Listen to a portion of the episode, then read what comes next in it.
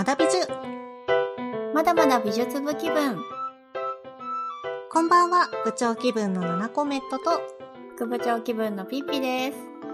まだ美術。まだまだ美術部気分は、元同級生のグラフィックデザイナー二人が、放課後の美術部のように、個人的な好きをひたすら語り合う気ままな時間をシェアする番組です。各週金曜日の夜に配信しています。ということで、今夜も自己紹介から行ってみましょう。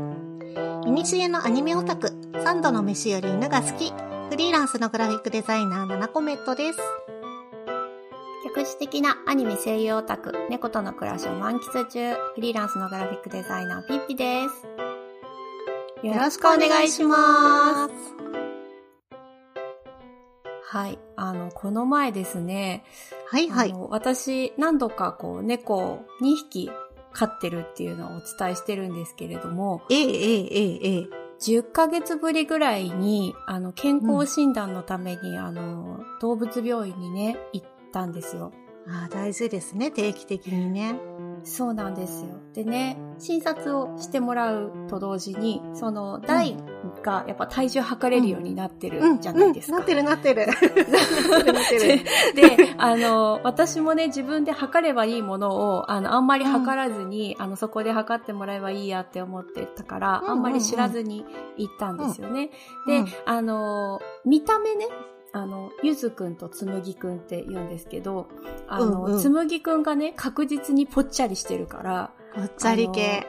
そう、ぽちゃっとしててね。だから、うんあの、絶対にそっちが重いって信じて疑わなかった。そしたら、あの、びっくりしたんですけど、ゆずくんの方が重かったっていう。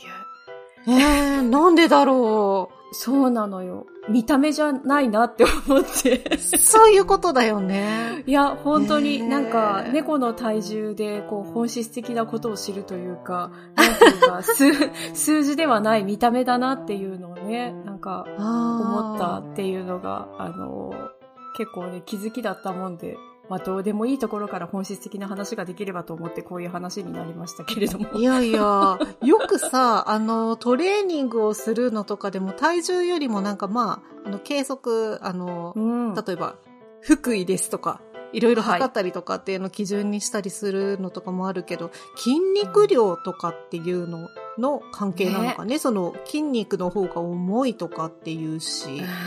私もその、よくこう、女性のモデルさんとかが、こう痩せて、あスラってしてるよりも、やっぱりこう、ヨガだったりとか、パーソナルトレーニングとかに通って、で、それでうん。体重は増えたけれども、あの、こう、うん。メリハリがついて、結果かっこよく見えるようになりましたみたいな感じのことをこう思い出して、ああ、はいはいはい。本当のことをおっしゃってるなっていうのをね、そんなこと。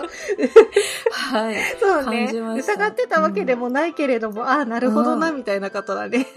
いや、そうなの、そうなの。うんだからね、なんか、今後のちょっと目標というか、あの、うん体重ではなく、こう、うん健康的に、こう、鍛えていくっていうことの大切さを学んだ。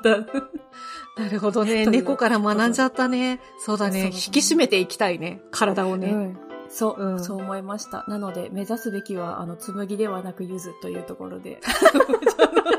どっちも可愛いのは変わらない。まあね、猫はね、あの、ぽっちゃりしてても可愛いんですけれども、ちょっと、あの、飼い主としては、あの、目指すべき方向を猫から学んだという学んことでした。だ。ありがたい話だった。ありがとう。どうでもいい話を失礼いたしました。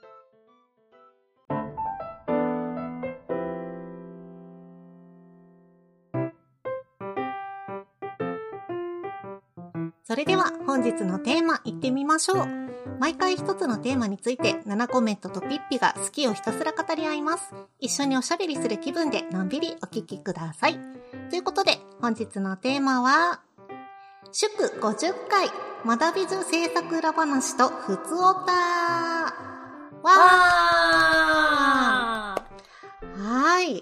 いつもお聞きいただいているリスナーの皆様、本当にありがとうございます。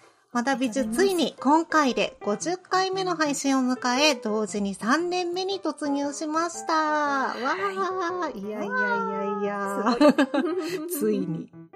はい。今回はここまでの部長副部長のポッドキャスト制作裏話をおしゃべりしつつ、部長の憧れであるリスナーさんからの普通のお便り、通称普通おたをご紹介しようと思います。よろしくお願いします。よろしくお願いします。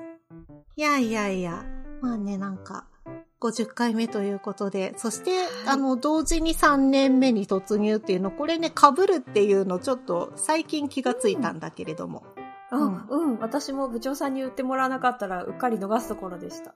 ね、なかなか、あの、ちょっとぼーっとしていたっていう二人はい。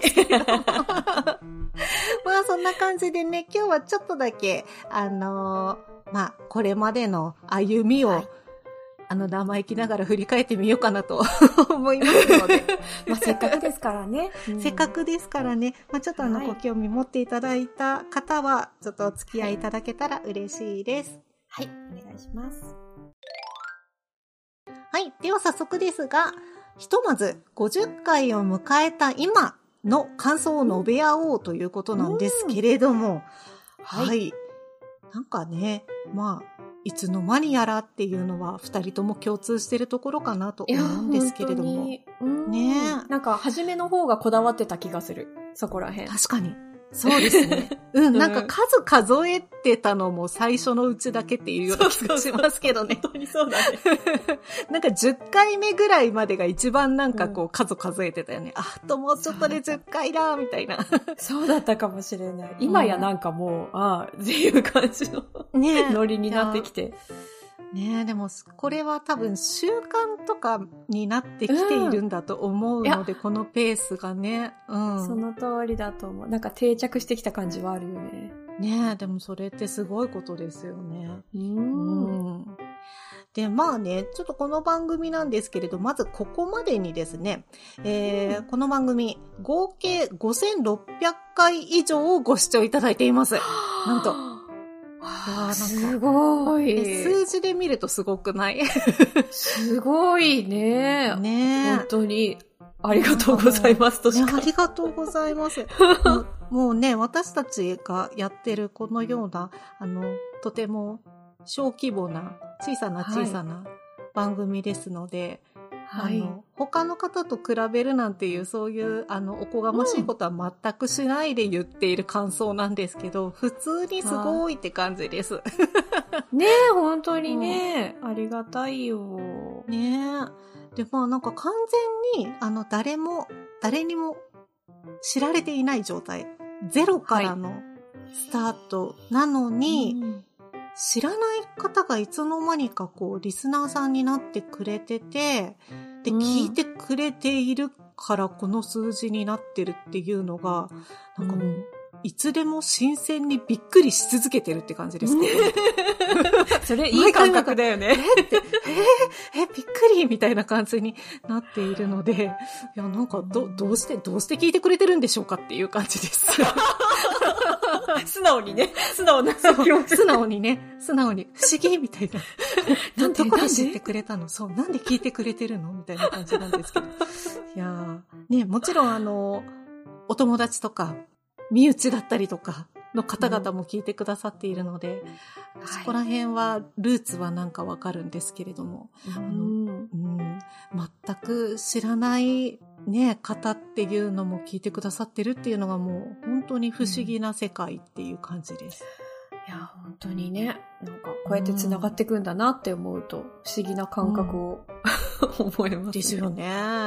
うん、ねまあ、あとはね、あの、部長のことで言うとですね、単純にこの2年間もうまるっとやってきたっていうのは、うん、秋っぽい部長にとってはね、もう本当にすごくてですね、これ絶対に副部長さんと二人じゃないと絶対できてないので、本当に、もうありがとうございますということですよ。とんでもない、あの、そっくりそのままお返ししますっていう感じ。絶対一人だったら無理だったっていうね。ねえ。ね配信って結構ね、あの、他の配信もそうだと思うんですけれども、結構大変なことも、めんどくさいこともいろいろある中で楽しいなと思いながら続けてこれてるっていうのは本当に趣味として最高だなと思いますね。そうだね。なんか、うん。趣味ってやっぱこう、む無償でやるというか、あんまり金銭感覚を持ち込まないでやるのが本当にいいらしうんうん、くて、これってすもうそのままバッチリだなと思って。100点ですね。いや100点でございます、ね。そうね、私もさっき本当部長されてくれたのと本当一緒なんだけど、こう気づいたら、え、50回っていうような感覚が今あって、うんこう目の前のこう回復会に焦点当てて楽しくやってたら結果道ができてたっていうような感じがあって、うんありがたい実体験をさせてもらってるなっていう感じがあるっていうのと、あとね、個人的にはこうだいぶ喋ることに慣れてきたっていう実感があって、最初はね、結構緊張してたんですよね。あー、あのでもそうだよね。そう、なんかね、こう、やっぱじょ、普通におしゃべりするだけだったら、のとまた違う感じなので、うんうんこう、情報を正しく伝わるようにしなきゃみたいな感じがすごくあって、ちょっとがんじがらめになってるところがあって、結果緊張につながってたっていうところあると思うんだけど、あそう。なんか今もね、あの、情報は正しく伝わるようにって、お、うん。あの、気は使ってるのはもちろんなんですけれども、ー。うんうん。なんか、うん。ただまあなんかもう主語がすっぱ抜けても部長さんなんかこうカバーしてくれるし、なんかすっぱ抜けたらすっぱ抜けたですいませんみたいな感じで、こう、はい話の流れが成り立ってるから、まあ、すなんというか、まあどうにかなるっていうのが、こう安心感につながって、結果肩の力が確実に抜けたのかなっていうのは、あ実感としてあるんね。いいこと、いいこと。そうなんですよでもそうだよね。なんかやっぱりここまで一緒にやってきてると、こう、うんあの、やっぱね、あうんの呼吸と言いますか。コンビ感もだいぶ出てきてですね、こう、そうそうお互いに補完し合ってるところがすごくあるから、あの、もうなんだろう、背中を預けて安心して失敗できるぞみたいな感じのね、感覚あるよね。そう、うん。だからもう最近、なんか、い前はすごい編集とかでも、あ、自分がここ超えてたらっていうのはちょっといろいろ、何、うん。うまくカバーして編集でやってたんだけど、うん。もういいやって思って最近は、なんかもう、結構載せ、せ編集もあんまりこうせず載せてしまってるっていう、なんかこう、ずうずうしくなったところもあるのかなと。いい意味で。うん。でもなんかさ、その、結構素直な部分を出せてきてるというか、ああ、そうかもね。うん。なんかは、自分がどういう人か知ってほしいっていう時に、この学び図聞いてもらったら大体素の自分出てますみたいな感じの、そういうものになってきている感はある。確かに、なんか、うんさらけ出せてる場になりつつあるのかもしれないね。うんねありがたいですよ。話してて分かったわ。うん。ねそれをまた、ね、不思議にこう、聞いてくださってる方々がいるっていう張り合いがあるからこそこうやって続けてられますからね。その通りです。そうね。これうんこれね、あの、聞いてくれてる人いなかったら、ただのカフェでのおしゃべりですからね。そうね。まあ、それはそれでいいんだけどね。ただ、やっぱね、こう、確かにね、なんか、いつの頃からか、やっぱりこう、部長さんと一緒に話しながらも、ラジオをやってるっていう、なんかこう、やっぱ、意識が出てきて、ちょっとこう、うん見えない何かいるもんね。あ、怖い話じゃないです。なんていうの？こう、あの、リスナーさんの、こう、リスナーさんっていうようなか存在がそうだね。確かに確かに、うんその感覚はある。うん、面白いなまあ、あとね、ここまでやってきて、いろいろと、まあ、はい。楽しい成長というか、変化みたいなのありましたけれども。改めてですね、あの、まだびずの配信を始めたきっかけを軽く、まあ、50回記念なんで、振り返っはい。てみようかと思います。はい。はい。えっと、この話ですね、多分第10回の時、さっき言ってた、うん。あの、気張ってこう、あと何回だ、あと何回で10回だ、みたいな感じになっていた、その第10回の時にですね、はい。ってまだ10回しかやっていないのに、振り返りをしてるんですけど、決まってってすごい今しっくりきてるわ。気張ってましたね。決まってた。そうなんですよ。で、まあね、その時にも話してるんですけど、はい始まりの話をしてみようと思います。はいえっと、まずですね、ことの発端は2021年の7月にあ部長が副部長にお誘いをしましたね。というのもですね、コロナ禍に入ったタイミングで、ちょうどあの、うんまあ、おうち時間がね、めっちゃ増えたし、なんか自分と向き合う時間がすごく増えたタイミングだったんですよね。うんで、その時に、自分が好きなことって何だったっけっていうのがちょっと一回わかんなくなってしまったんですよ。うん。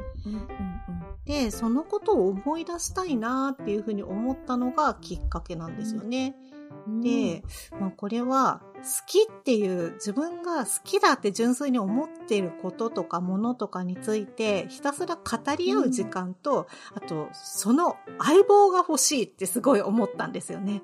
うん。で、そうした時に学生時代から息の合っていた、馬の合っていた 副部長さんの顔が浮かんできまして、はあ、副部長さんとまたあの頃みたいにいろいろお話ししたいなというふうに思いまして、ちょっとね、かなりドキドキしたんですけれども、こんななんか、ポッドキャストやってみないとかいきなり言うのもあれだなって思ったんですけれども、いやはいきっと、きっと分かってくれると思って、うんお声をかけました。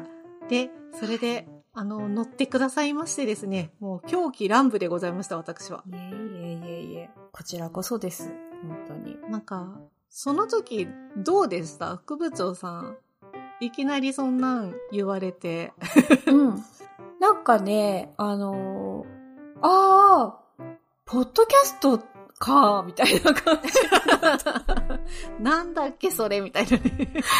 なんかそういえば、あ、なんかアプリの中にあるあるみたいな感じで、あんまりうんうん私、ラジオを聞く習慣が、あの、推しのラジオしか、あんまり聞くような習慣しかなくて、そうそうそう。うんなんだけど、なんか、調べ、なんかそう、部長さんに教えてもらって、ポッドキャストを調べてみたら、すごい新しい世界が広がってて、これ面白そうっていうのは思った。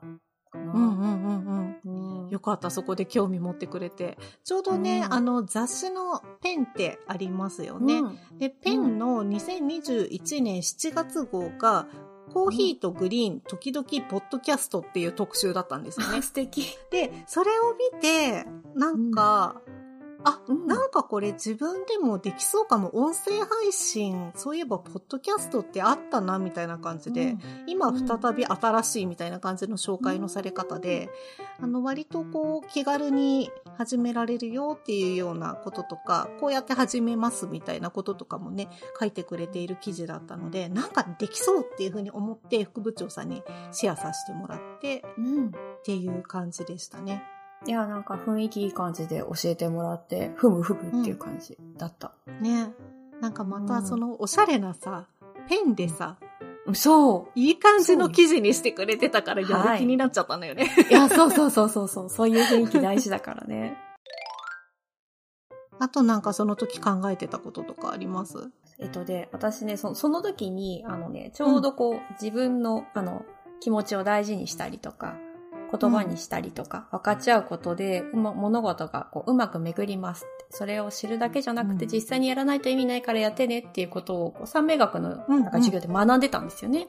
あ、でそうだったんだね。そうそうそう。で、うんうんその流れで、ああ、何したらいいんだろう、もともと喋るの好きじゃないし、みたいな感じで思ってたら、部長さんがそういう風な声をかけてくれたから、これはもう願ってもないありがたい機会だと思って、で、おーエイヤーとお受けしたっていうのが、あの、なんだろう、副部長がこう、その当時思っていたというか、うんうんうん。うんっていうのが根底にあったかな。で、それでポッドキャストかっていうさっきの話につながるっていう感じがうんうんうん。ああ、なるほど。え、でもなんかすごいね、すごいタイミングだね、それ。いや、そうそう、だからもう、あ来た来た、うんあ、これだと思って、へえ、うすごい感じ。だったんですよね。うん。いやー、さすが副部長さんなんか引き寄せてる感がありますね。なんだろう。いやいやいや、部長さんがね、声かけてくれたっていうのが。うんそういういいタイミングでお互いにね、あの再会できてるというか、そういう感じがしますね。というね、ちょっと昔話でした。はい。はい。はい。えっ、と、ではですね、ここまでの放配信で、実はこの時っていうような 裏話ってあったらちょっとここでね、あの、懺悔なのか暴露なのかしていきたいと思うんですけれども。こういう話きっと聞き、聞きたいですよね。そうですね、きっとはね。い。はい。じゃあちょっと、らあの、うん部長の方から、ちょっと懺悔させていただきたいんですけれども、うん。実はですね、あの、うん今回、祝50回って言ってるんですけれども、はい。実は、一回限りの番外編があったんですよ。なので、今回正確に言うと51回目なんです。前回が50回なんです。すいません。確かにね、逃してたね。あったそうね。なんです。実はね、ずっと思ってて、ああ、これ本当はね、番外編入ってるから、これは 50回じゃないんだよなって思ってたんですけど、まあいいやいいやと思って、その番外編何をしてたかっていうとですね、一回だけ、えっと、その時、確かミロ店に行ってみたっていうような感じの、うんうんそうだった気がする。レポート会をやってみたんですよね。サクッとこう、展覧会に副部長さんと一緒に行った感想だけを述べるっていう会をうん番外編として、そういうなんだろう、展覧会レポートみたいなのをやってってみたらどうかってその時思いつきで思って、で、番外編っていうのをね、作ってみたんだよね。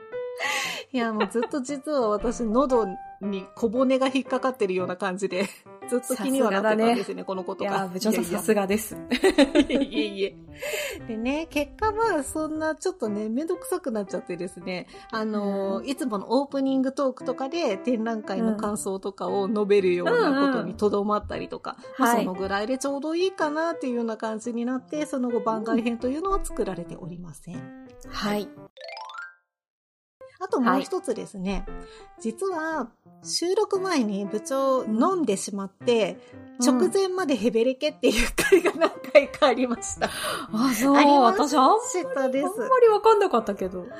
いやー、なんかね、あの、うち、ありがたいことに、すぐ近くに美味しいイタリアンのお店があるんですよ。うん。徒歩で行けるんだよね。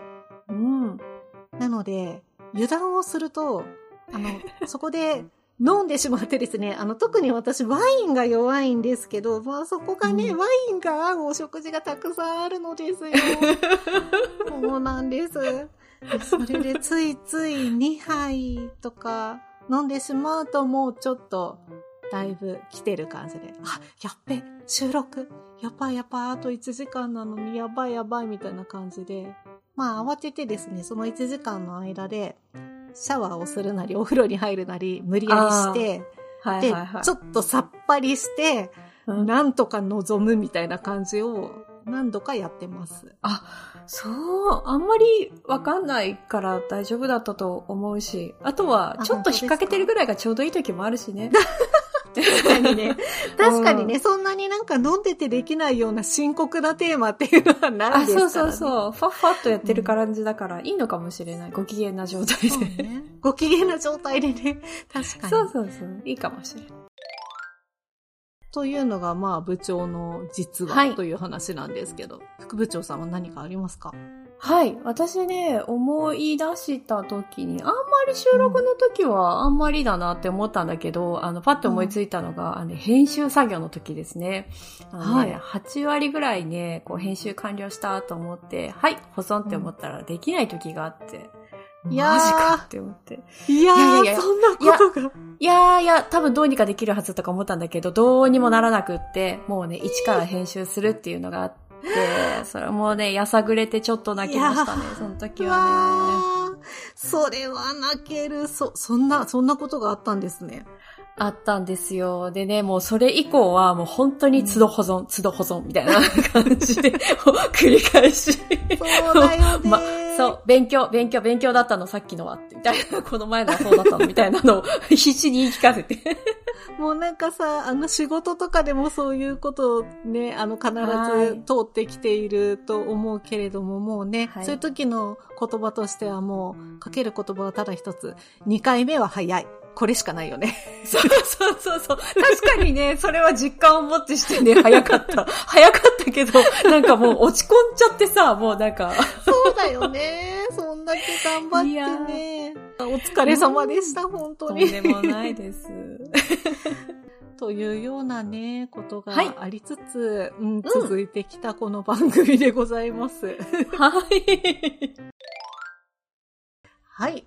では続きまして、リスナー様からいただいたはい普通のお便り、普通おたはいをご紹介したいと思います。イエーイわありがとうございます。ー。ね。では本日2通ほどご紹介したいと思います。ではですね、あの、副部長からまずご紹介させていただきます。えーラジオネーム、ういろいろさんからいただきました。ははい、えー、こんにちは。暑さ、だるさに上野のパンダもびっくりのゴロゴロダラダラ戦法で乗り切りつつある まだ美女ヘビーリスナーです。もうここからうまいよ。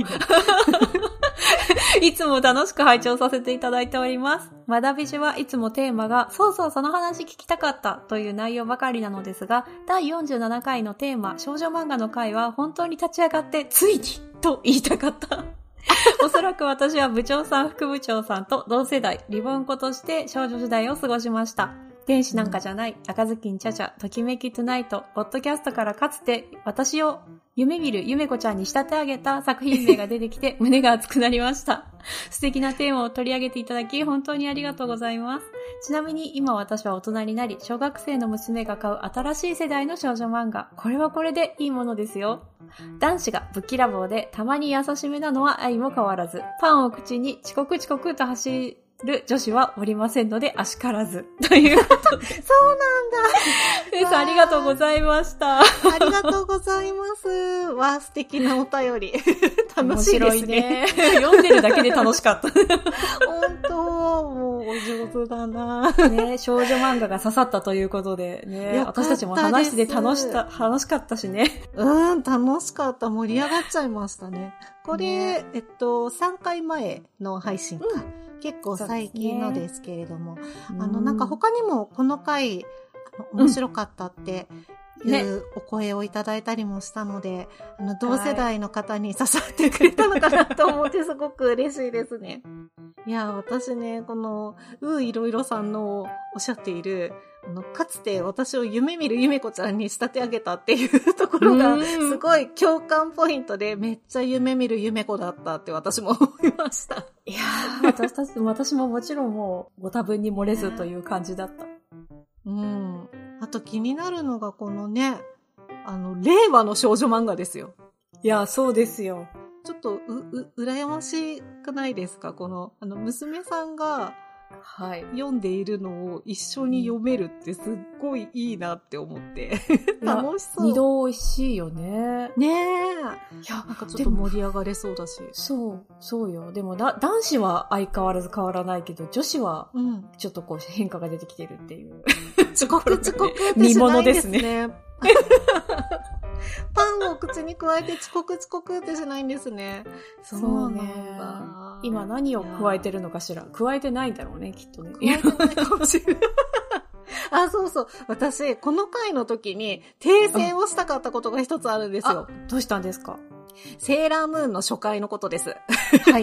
セーラームーンの初回、私、パンを口に加えて遅刻遅刻って言ってたと思ったんですけど、おそらくよくよく思い返してみると、最初のカラーページ、多分、目覚ましが鳴って、うさぎちゃんが飛び起きて、遅刻遅刻って言いながら歯磨いてますね、おそらく。何なんだろうね、でもこの記憶の。私もそう思ってたよ。パうんンを加えて、あの、はい遅刻遅刻がもう定番すぎて、なんだろう、うん型型になりすぎてて、もうなんかポプテピピックとかでもすごいネタにされてるような感じだったので、もうなんか日本のアニメの型みたいな感じになってると思うんですけど、そうなんですよ。おそらくそうです。うさんありがとうございました。ありがとうごまざいました。た盛り上がることができました。再び。では、お便り2通目いきたいと思います。はい。ラジオネーム、いちさん。こんばんは。いつも楽しく拝聴しています。まだびじゅ50回おめでとうございます。毎回いろいろなテーマのトークが面白く、特に大好きな美容やファッションの話題について、同世代のお二人のコメントに激しく同意し、うなずきっぱなしです。さて、いろいろなところに出かけられているお二人ですが、旅行のパッキングのコツやこだわりなどはありますか？また、レベル40の女性ならではの旅先での美容やおしゃれと荷物の両立の秘訣、旅の必需品などありましたらぜひ教えてください。これからも学び中を楽しみにしています。ということで、いちさん、いつもありがとうございます。ありがとうございます。いやー、なんと理想的な普通オタ。これこれっていうのくださいました そうそうね。このね、質問をいただけるっていうやつ、これ、憧れてました。ありがとうございます。よかった、部長さん。夢が叶っ。よかったおかげさまです。ということで、ちょっと張り切ってご質問にね、答えていきたいと思うんですけれども。はい。はいあの、旅行のパッキングのコツやこだわり、旅先での美容、おしゃれと荷物の両立、旅の必需品などなど、はい。旅行についてのご質問ですね。こちらどうですかね、副部長さんは。多分ね、これね、部長さんの方が、あの、的確に答えられそうなんで、私からいきます。いやいやいや。もうね、ともうね、いただいた時にすごく嬉しかったんだけど、なんかもう全部しょうもないのしか浮かばなくてどうしようみたいなのが感想なんですけど、とりあえずひねり出したんでちょっと言ってみますけれどもまずね、あのね、パッキングは、あの、職業柄、こう、隙間をバランスよく埋めるっていうのは嫌いじゃないので、もうそれだのわかる ありますね。それだのみ。でそう。あとね、旅先は、なんかそこまでこの化粧品じゃないと肌が荒れるとかっていうタイプじゃないので、なんか旅先のお風呂に置いてある化粧水とかを楽しんでるっていうのが。一つあるかなっていううのと。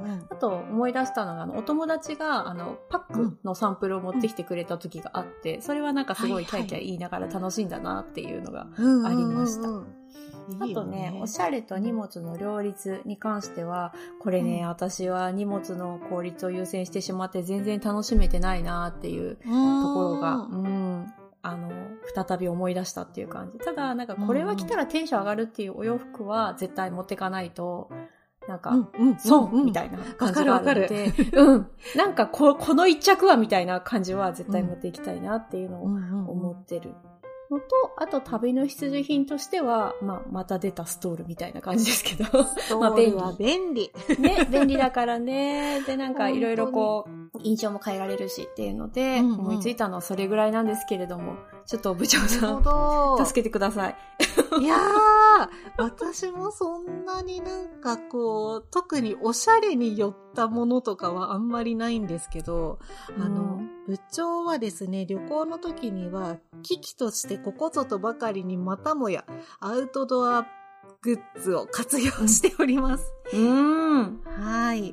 で、前はね、あの、パッキングをするときとかに、アウトドアでよく使う防水機能のあるちっちゃいポーチみたいなのとかを、あのそういうのが大好きで、ちっちゃい袋が、防水のちっちゃい袋が私大好きで、2回言った。2回言った。スタッフバッグと言うんですけれども、まあうん。そういうのに詰めてたんですけど、最近はですね、あの、無印良品の、えっと、旅のグッズの、えっとね、使わない時にちっちゃく、えっと、折りたためる洋服入れみたいなポーチがあって、半分メッシュになってて、半分は普通の布で閉じてあるみたいな感じのやつなんですよね。で、それのいいところとしては、えっと、持ってったもので、そして着終わったものがうん別の面に入れられるので、あこう、洗濯の時に迷わないとか、それは、うんそういうそれところが嬉しい。うん。ねそういうところが気に入ってます。っていう。で、そういうのにね、詰めると、本当に綺麗にカバンの中に収まる。これさっき、副部長さんが言ってた、こう、隙間をバランスよく埋める職業病、デザイナーとしての。そう、これがね、やっぱね、発揮されてね、すっごい気持ちいいから、収まったみたいな、綺麗にいったみたいな感じで自己満ですよ。かわいい。うん。もうウキウキしちゃう、そういうの。まあ、パッキングはそんな感じで。で、旅先でのその美容的なところ、正直あんまり、あの、意識できてないんですけれども、最近はですね、私もそのお友達がパック持ってきてくれたのに感化されて、あの、パックにしてます、最近は。化粧水とかを。ね。もう、あの、一回でできちゃうやつ。化粧水も、美容液も、なんなら乳液も塗らないで寝ても、まあ大丈夫みたいな感じのやつにしちゃったら楽ちん。もう、キャンプの時とかでも楽ちんです。ああ、いいね。キャンプの時とか特にいいよね、そういうの。そうなんですよ。なるべくね、あの、水場に行きたくないっていう。で、そうするとまあ、なんか日焼けした肌とかにもちょうど良かったりしますし。ああ、そっかそっか。なるほど。レジャーの時はね、結構お外にいることも多いので、これは一石二鳥と思いました。で、おしゃれと荷物の両立は私もあんまりできてないんですけど、もうなるべく、うんあの、あんまり買えなくて済むボトムスでお気に入りのものを持ってって、で、上買えるみたいな感じですかね。なんか、やっぱり、あとはね、旅行の時は、着たくなるのはワンピースですね。ちょあっと、ウキウキするっていうか、ちょっと華やかなやつを着てたりとかすると、うん私今旅行してるわっていう気分になりますね。で、あとはまあ、必需品はね、同じくストールです、やっぱり。もうねあ、、本 やっぱりあの、体感温度の調節ですとか、いろいろなことができるからね。やっぱり布一枚で本当に便利ですね。考えるだけでワクワクしますね。やっぱりこういう準,、うん準備のこと考えるとね。いや、聞いてくださってよかった。なんか、あんまり有益な情報をお伝えできたかどうかはわからないけど、こっちがなんかこう、学学 びになってしまいました。そうですね。あの、少なくとも私たちはとても楽しくおしゃべりさせていただきましたということで、いちさん今回もありがとうございます。ありがとうございます。では最後にですね、3年目に突入しますが、今後、学び所でやってみたいことはあるっていうことを二人で話して終わりにしたいと思います。はい。はい。えっとね、まず部長7コメントはですね、基本的に細く長くやっていきたいので、あえて目標を持たないという姿勢で今まで通り緩くやっていきたいなって思ってます。はい、一緒です。ですよね。なんかその時、ねその時楽しいこととかっていうのを取り上げてやっていけば、なんか多うんう分、んスルッと100回いきそうな感じがする。そうですね。なんかここまで結構ね、最初の頃はそれこそ、あ、ネタどうしよう、そんなにいっぱい。い毎回作れるかなとか思ってたけど、不思議とね、こう、副部長さんとおしゃべりしたり、LINE してる間に、その時々の話したいことが出てきたりしているんでね。そうですね。少女漫画なんか最たるもんでしたね。そうですね。うん本当におしゃべりの中から生まれたテーマという。ねまあそんな感じでね、自由な姿勢でいきたいなっていうのは変わらず。そしてですね、あのもうもう一つは、自己満でもいい、そのエネルギーが尊いというような気持ちをベースにして、で、そこに共感してくれる同志、同志としての、あの、リスナーの皆さんに楽しんでもらえる番組でありたいなっていうふうに思っています。まあなんか今回ね、お便りいただいた方もなんかわかるみたいな感じで聞いてくださってる方がい,、うんうんいるっていうのが何よりも嬉しいですねい。やー、嬉しいですね、やっぱりね。はい。もう私も部長さんがこう言ってくださったのがほほぼほぼなので、あの、うんうんちょっとこう変化球みたいな感じで思いついたことはね、あの、学び種のね、オリジナルグッズとか作りたいかもって思っちゃった。楽しそう。そう、いいなんかパーカーとかマグカップとかって思いついた時に、あ、もうこれ完全にあの、オーバーザさんっていうあの、ジェーンスーさんとポリミカさんのポッドキャストが大人気の番組があるんですけれども、それだって思って。オーバーザさんですね。そう、パーカーって、パーカーって思いついた時にもうなんか、元、元ネタがあるに違いないみたいな感じだったんだけど。なんか、ねあそこまでこうなんかドーンとオーバーザさんみたいな感じで書いてなくていいんだけど、こうなんか、あの、T シャツの胸元ぐらいに学び中とかって書いてあるやつ可愛いなって思って妄想してます。いいですねこれ多分、あの、部長と副部長にしか需要ないけど、あの、やりたいですね。そうそうそう、一枚からね、そう、できるや、ねできるのでね、今の時代ね、ぜひやり ましょう。音声配信だから誰も見てくれもしないのに勝手に着てたいですね。確かに。確かに実は着てますみたいな。インスタとかにももうね、載せるしかもうなんというか、あの、つてがないっていう感じですけど。そうですね。まあでもなんか、そのようにしてね、こう自分たちの気分を盛り上げて、はいあの変わらずに楽しくやっていきたいなと思う学び中ですね。はい、もうその通り。これからもよろしくお願いします。部長さん、そしてリスナーの皆様。よろしくお願いいたします。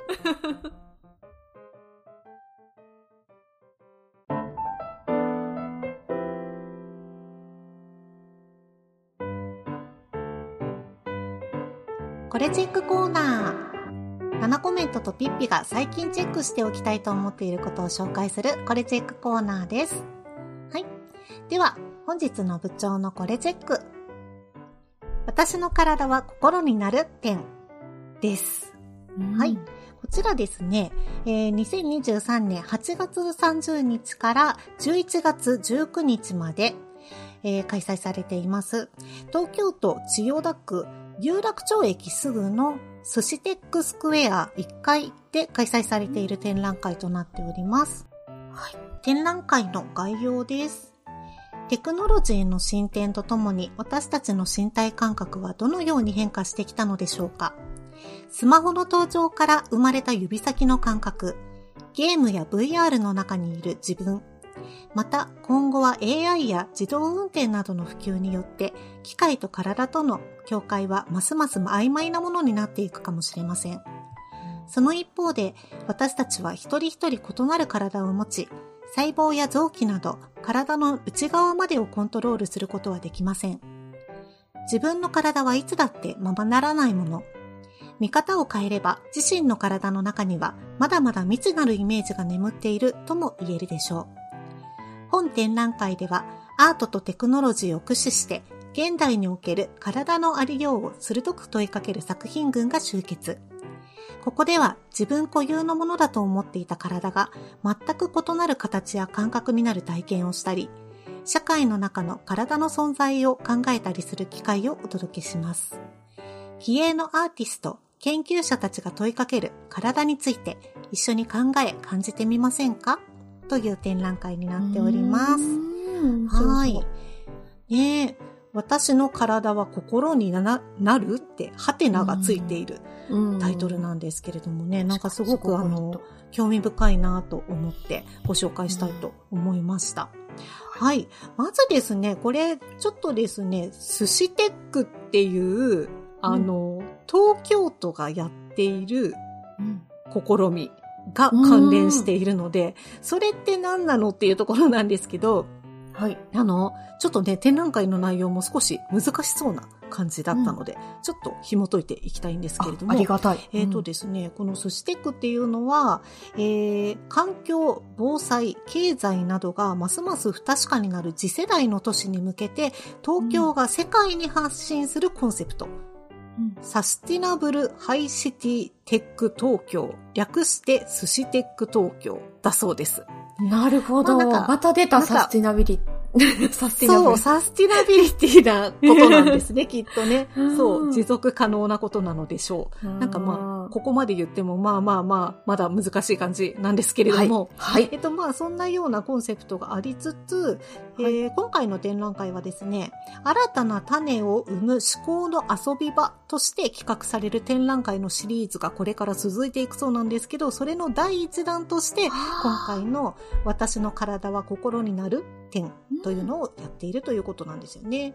はい。で、まあね、ちょっといろいろ難しそうなコンセプトではあるんだけれども、展示自体は8組のクリエイターが様々な視点から体を使って体感する作品をいろいろ見せてくれるらしいんですよね。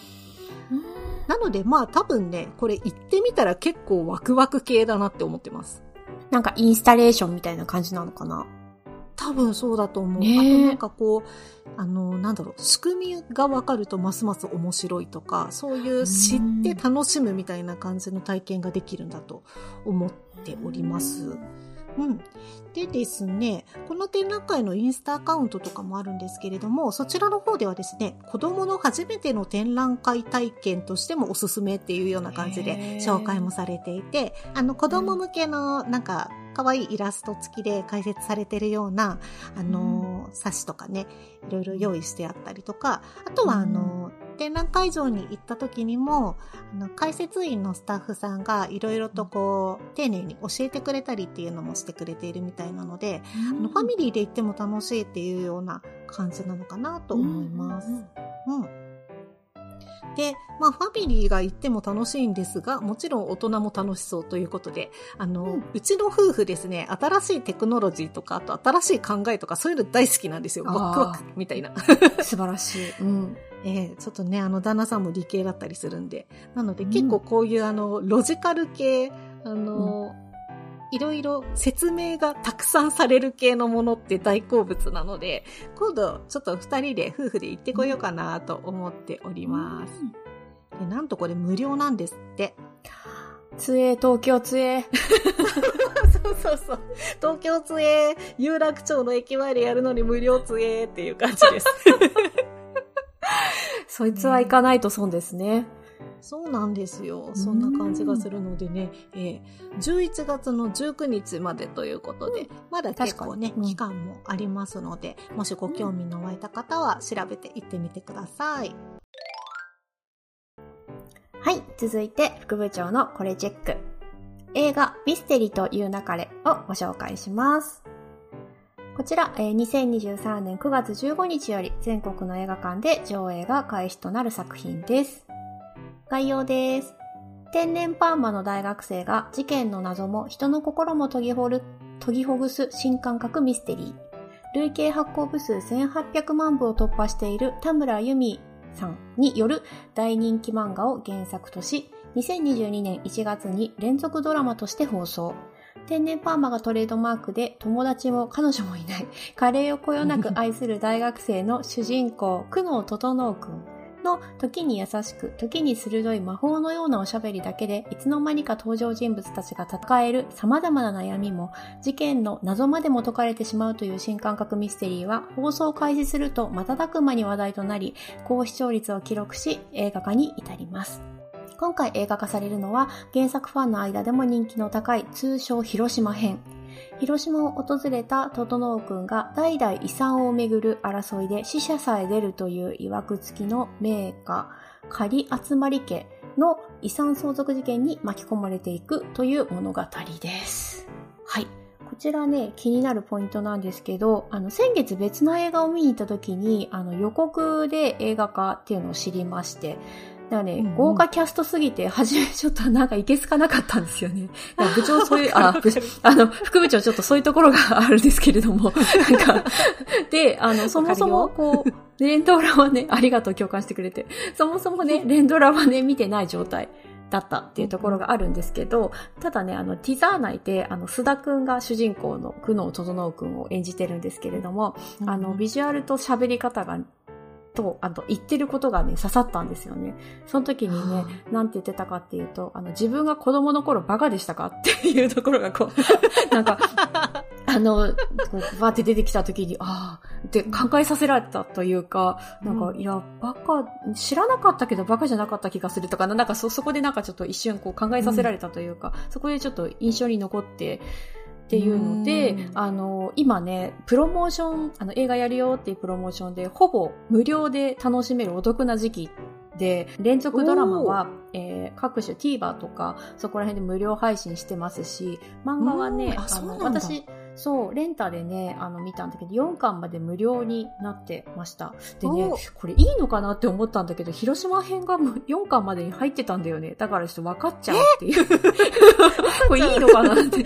そう、私、あの、ちょうど今日読み終えたんですけど、あ、広島編分かっちゃったみたいなところがありまして。はい。それ、そんなことがそうなんですよ。ただね、これ、あの、一で、映画化された時にどうなるか見てみたいっていう他の欲が湧きましたね。なので、こう、履修にはもってこい、うんですね。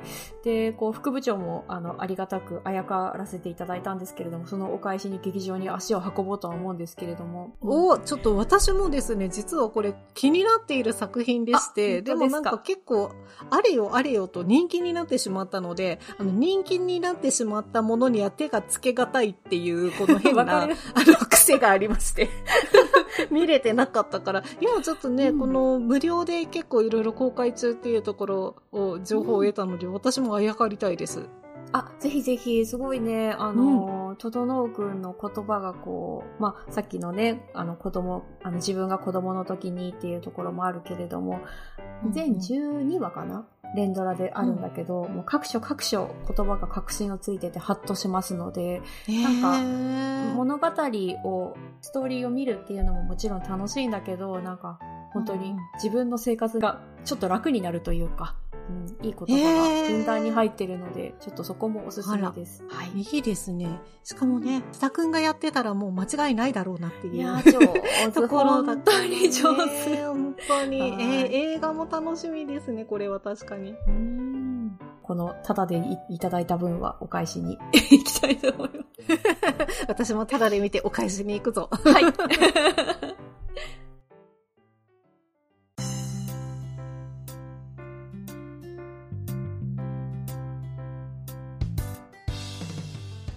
はい、50回の配信ということだったんですけれども、あの、はい、さっきね、部長ちょっと言い忘れたことがあるんですよ。あ、なんでしょう？はい。これからやってみたいことっていうところで、うん、あの、私、もう一つあったと思って、それはですね、うん、あの、部長と副部長のお泊まり収録というのをやってみたいです。あー、楽しそう。確かにね、ねあの、文面の力を利用していつもね、オンラインですからね。そうなんですよ。で、リアルでやってみたい、あの、二人で同じ空間で収録したいねっていうの前から言ってるんですけど、あの、今度、あの、部長もね、新居が完成しますんで、そでね、そこに、副部長さんをお呼びしてですね、はい、あの、二人でダラダラと 収録してみたら楽しそうだなっていうふうに思っているんですよ。楽しいと思う。なんか、また違う発見があったりね、違う感じの流れができそうな気がしてなりませんが。うん、楽しい。ね、といつもと違う感じになると思うので、うそういう回があってもいいかななんていうふうに思っています。うん、いやー、夢が膨らむね。夢が膨らみますね。まだまだ楽しく続けていけそうな気がします。というわけで、今回は、祝50回、まだびじゅ制作裏話とふつおたをテーマにお話ししました。また次回も放課後の美術部のように皆さんとおしゃべりできたらいいなと思います。それではまた次回。さようなら。